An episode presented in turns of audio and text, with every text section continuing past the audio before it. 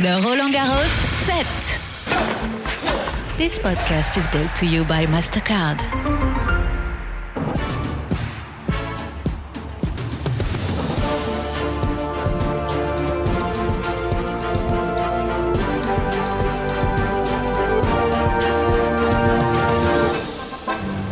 Your 2023 Roland Garros champion Iga Swiatek, who successfully defends her title to win a third Roland Garros title and her fourth Grand Slam title from four Grand Slam finals. It's absolutely incredible. She is just 22 years of age. The only set she would drop would be in the final, but she was pushed all the way.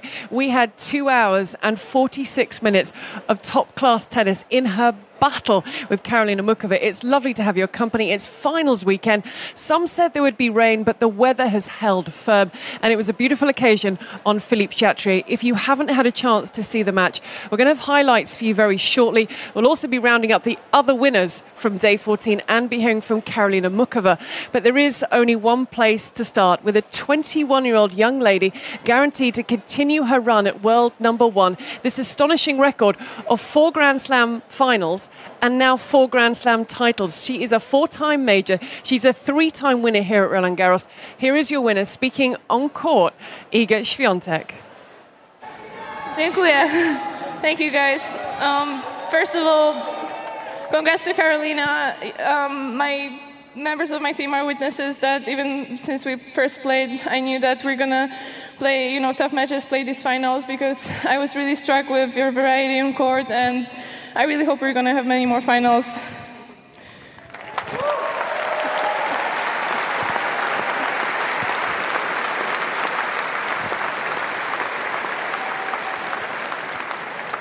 And congrats to your team as well. I know how much teams are important in, that, in our sport, even though it's individual sport. I wouldn't be here without my team. So, really, thank you guys.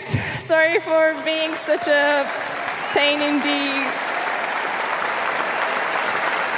I'll. I'll try to do better. I know that we won this tournament, but but it's not easy, you know. And being on tour for a couple of weeks without breaks, it, uh, it's tough. So I'm really happy that we can feel satisfied right now and just celebrate. Thank you, guys.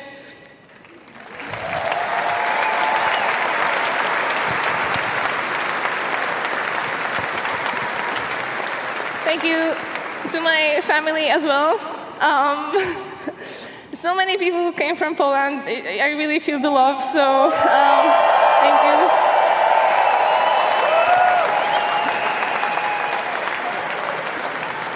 I ogromne podziękowania dla mojego taty.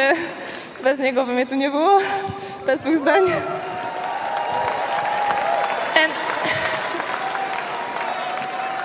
I know I've been saying that every year, but it's not about really the performance. I really love being here, and I basically it's my favorite place on tour. So thank you guys, everybody, um, tournament organizers, sponsors, people who are working behind the scenes. As, Karolina said, um, really you're making this tournament so great for us that it's always a pleasure to come back and just give 100%. You know, so so thank you guys.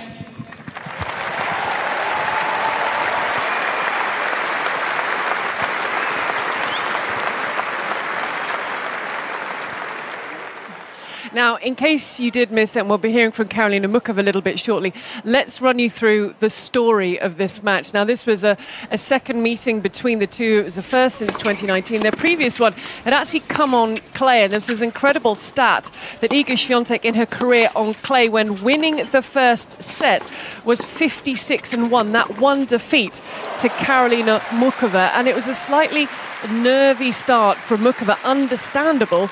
This is the young lady whose doctor told her when she was young that due to her injuries, she may not have a career as a professional tennis player. And here she is in a Grand Slam final. But Iga Swiatek, who got the break in the first, she was able to, to pull away against Karolina Muchova and just to assert herself with this very aggressive play of hers, getting as as forward as much as she possibly could to put the pressure on and to keep Muchova at the back of the court.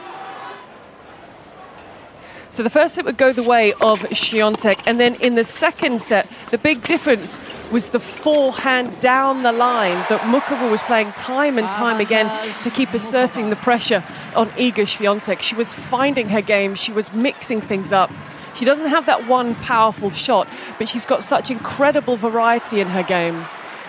She was getting wonderful support from the crowd. It was pretty much split between the two. She would take that second set. That would be the first set that Iga Swiatek would lose in a Grand Slam final. But look at that moment, a double fault, unfortunately, for Muchova, match point down. And the emotion, the realization that at the age of 22, she's a three time Roland Garros champion, a place she feels so at home at. She turned 22 here recently. A wonderful embrace between the two at the net but the emotion clear to see for Iga Swiatek. It is quite incredible since she took over the number one ranking when Ash Barty stepped away from tennis. She's asserted herself at the top of the rankings. And she is the player to beat. She's got about a thousand point lead now for Marina Sabalenka, the world number two. So wonderful moments from Iga Swiatek. And we'll see a few more of those very shortly. But we do want to hear from the 26 year old Karolina Muchova, who has battled injuries. She left the court in a wheelchair here last year due to ankle problems, but she is finally fully fit. She made a wonderful display of her tennis. She took Iga Swiatek to three sets, and she was quite emotional when she spoke after the match. Thank you very much. I'll try to keep it short because it's a bit emotional. This is incredible. Thank you. Thank you, everyone.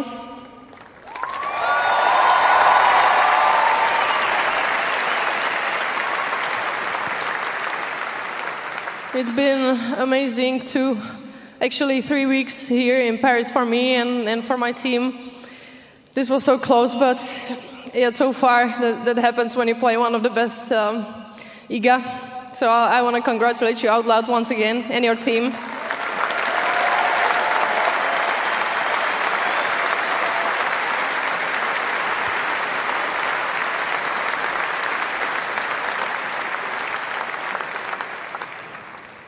I want to thank um, everyone behind the curtains as well, the, the people who help us um, in lockers and everywhere, physios, um, ball kids, uh, every volunteer who is um, involved. It's, it's, it's been amazing tournaments. I would repeat, uh, repeat myself again, so thank you very much.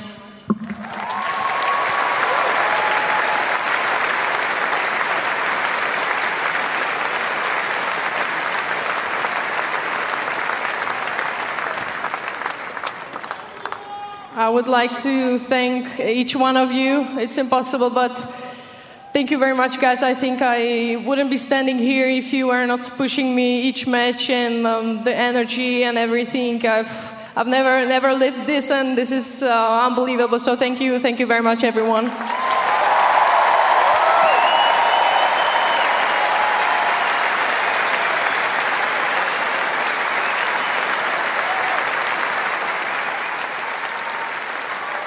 Also wonderful to see Chris Evert, who was part of the presentation ceremony, handing out the trophies. And for Muchova, she came in as the world number 43. She moves to the world number 60. But now is traditional for winners of Grand Slams. They go and find their box. However, they have to get there, they will get there because this it's about the team. It is not just one person. They talk time and time again. It takes a village to bring up a person. It takes a team to grow a tennis player. And they are a very, very close team. They are a very, very successful team. Family members there as well. Really nice moments for Iga Swiatek wanting to celebrate with those closest to her. And it's not that far to get from the court to the players' box here on Philippe Chatrier. There are further distances to climb. And a really nice team hug at the end I'm sure there'll be a little bit of a celebration, but she will say that there is still more work to do as they continue on from here. So, congratulations to her once again. But it wasn't just the women's singles title that was decided today, it has been a day of finals here at Roland Garros, with the action beginning at 11 o'clock this morning. This was to decide the world number one ranking in the wheelchair men's singles final between world number one Alfie Hewett and 17 year old Tokito Oda from Japan. This would be his maiden Grand Slam title. It would make him the youngest male Grand Slam champion in any discipline, excluding juniors, since the professional era of tennis began. And also, together with being Roland Garros champion, Tokito Oda is the new world number one. Congratulations to him. Disappointment for Alfie Hewett, who is looking for title number four here and is eighth overall, but they're going to have many wonderful battles as the years progress. Over on court 14, Diede de Groot was extending her consecutive match win record to 103. It's an 18th Grand Slam title for the Dutch world number one, a third straight Roland Garros title, a fourth overall. She was taking on the second seed Yui Kamiji, and a 10th consecutive Grand Slam title. The numbers that Diede de Groot are notching up are absolutely outstanding, and she won that title for the loss of just two games. She marches on Diede de Groot, now 103 consecutive match wins. They really are astonishing numbers. But big smiles all round as the trophies were presented. Then to the quad singles final. It was one against two. Niels Vink celebrating. He's the world number one as he beat his good friend and doubles partner Sam Schroder. It went the distance. It was a repeat of last year's final that Vink also won for what was his first major title then. Vink has now won three of the last five Grand Slam finals. They are good friends, they play doubles together, but it is a fierce rivalry on the singles court. But lovely to see that emotion between the two of them at the end. Other finals that we have for you today, big smiles as the trophies are presented in the junior competition. They were played on court Simone Mathieu, and it was Alina Korneeva, the world number one and the Australian Open champion, who had come through against Lucciana Perez Alarcon just 15 years of age, Korneeva. Her second Grand Slam title of the year. She dropped just one set all tournament and becomes the first player to win two Grand Slam girls singles titles since 2013 when Anna Konjuh and Belinda Bencic split the four. Congratulations to both girls, though. It was a hard fought final. Moving on to the junior boys final, which followed that, and it was 17 year old Dino Prizmic from Croatia, the third seed in this tournament. He would come through in straight sets. Lovely little smile from Prizmic there. And he was taking on the eighth seed Juan Carlos Prado Angelo from Bolivia. 6 1 6 4 the final score and that would win him his first junior Grand Slam title. He would become the first Croatian boys singles champion since a man we know well, Marin Cilic, back in 2005. That big smile, all that hard work paying off. And we say congratulations to both of those men for getting to the final and to Prizmic for coming away as the boys' champion. So they were your finals to this point. We do, though, still have a final to be played. There we go. They're clearing the court on Philippe Chatrier, Ivan Dodig and Austin Krajicek. Now, they were in the final last year. They didn't win the title. They're the fourth seeds, taking on the unseeded pairing of Sander Gilles and Joran Vliegen of Belgium. And if you would like commentary of that, tune into Radio Roland Garros right now. We'll have every ball of that final. And that will complete the finals for Saturday. If we take a look at your order of play for Sunday, the action starts at 11.30. That's with Hsieh Su-wei and Wong Chang taking on the 10th seed pairing of Leylah Fernandez and Taylor Townsend. I think that's got the potential to be an absolute cracker to start things off. And then it's a not before 2.30 for Novak Djokovic against Casper Ruud. Casper Ruud looking to do something he's never won before. That's win a Grand Slam title. That's take a set off Novak Djokovic and then possibly get the win while Novak Djokovic is going for history. He is going well for his third title here, but for his 23rd Grand Slam singles title.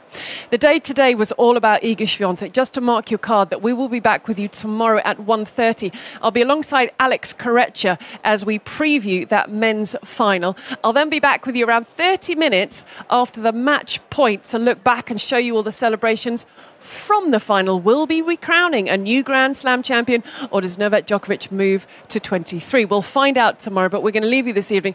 We could only leave you this evening with your 2023 Roland Garros Women's Singles Champion, world number one defending champion, now four time Grand Slam winner, Iga Swiatek.